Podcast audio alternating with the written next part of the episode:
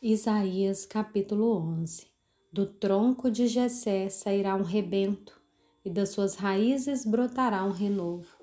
Repousará sobre ele o Espírito do Senhor, o Espírito de sabedoria e de entendimento, o Espírito de conselho e de fortaleza, o Espírito de conhecimento e de temor do Senhor. Ele terá o seu prazer no temor do Senhor não julgará segundo a aparência, nem decidirá pelo que ouviu dizer, mas julgará com justiça os pobres e decidirá com equidade a favor dos mansos da terra. Castigará a terra com vara, com a vara de sua boca e com o sopro dos seus lábios matará o perverso. O cinto dele será a sua justiça e a verdade será a faixa na cintura. O lobo habitará com o cordeiro, o leopardo se deitará junto do cabrito, o bezerro, o leão novo e o novilho gordo andarão juntos, e um pequenino os guiará. A vaca e a ursa pastarão juntas, e as suas crias juntas se deitarão, e o leão comerá palha como o boi. A criança de peito brincará sobre a toca da cobra, e o já desmamado meterá a mão no ninho da serpente. Não se fará mal nem dano algum em todo o meu santo monte, porque a terra se encherá do conhecimento do Senhor, como as águas cobrem o mar.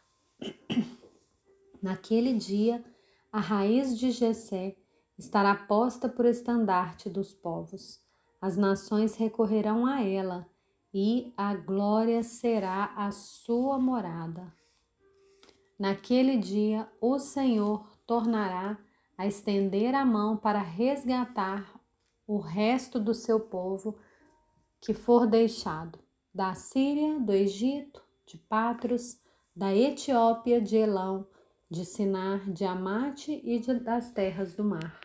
Levantará um estandarte para as nações ajuntará os desterrados de Israel e recolherá os dispersos de Judá, desde os quatro cantos da terra.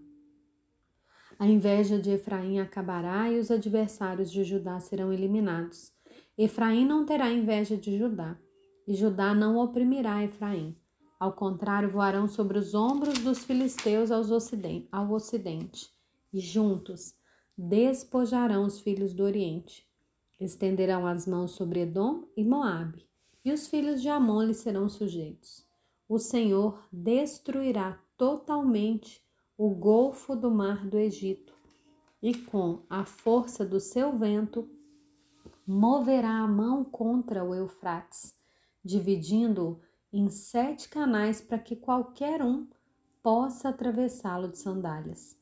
Haverá um caminho plano para o resto do seu povo que for deixado na Síria, como houve para Israel no dia em que saiu da terra do Egito.